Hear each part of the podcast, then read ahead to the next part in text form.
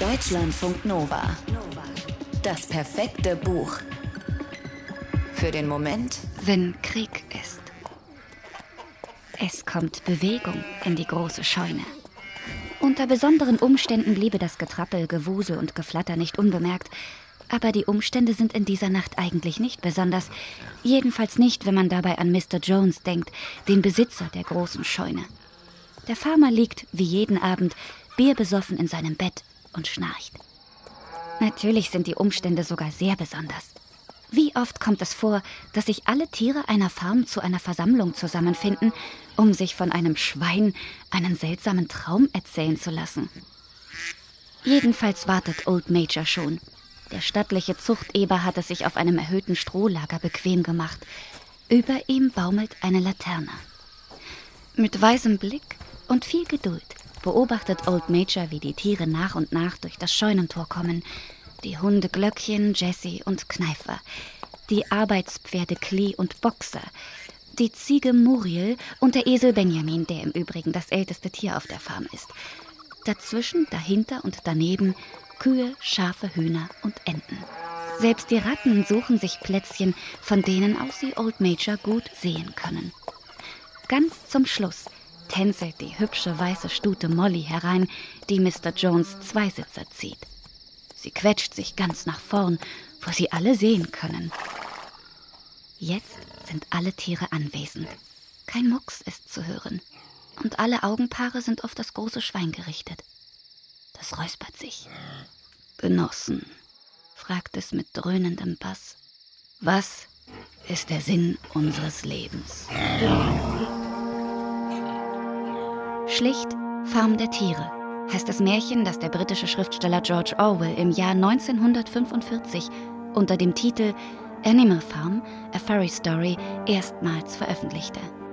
Die dystopische Erzählung handelt von einer Farm, der sogenannten Herrenfarm, auf der sich eines Nachts auf Initiative eines alten weisen Schweins alle Tiere verbünden und sich mit Scharfsinn, Geschick und Gewalt von der Knechtschaft der Menschen befreien.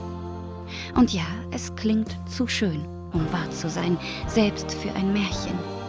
Animal Farm gilt bis heute als meisterhaftes Erklärstück darüber, wie Macht missbraucht wird, wie Regeln und Gesetze mit Willkür und nur zum Nutzen einiger weniger angepasst werden, wie Lügen zur Wahrheit und Wahrheit zu Lügen erklärt werden, wie Nachfragen verboten und schließlich Zweifler von ehemaligen Verbündeten verspottet, verraten, vertrieben und getötet werden.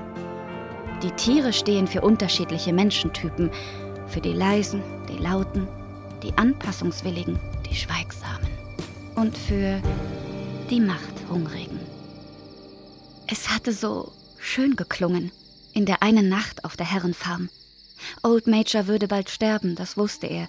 Sein Leben als Zuchteber war nicht das schlechteste gewesen, aber er wusste auch, dass seine Art und alle Tiere auf der Farm Besseres verdient hatten.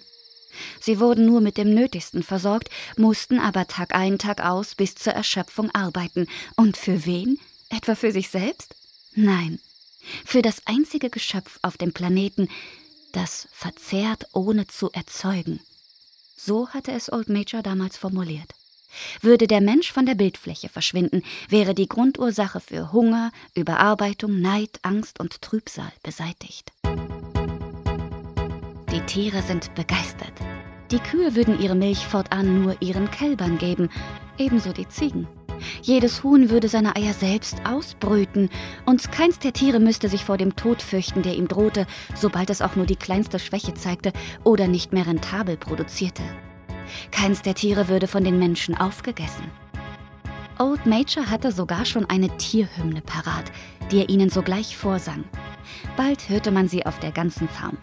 Bald erfuhr man von der Farm der Tiere und seinen mutigen Bewohnern im ganzen Land. Eine Farm zu bewirtschaften, auf vier Beinen, das ist anstrengend, aber es geht, wenn alle mitmachen. Also wirklich alle.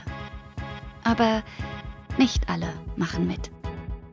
Und damit, das weiß jedes Küken, ist die große Idee von der Freiheit der Tiere schon zum Scheitern verurteilt.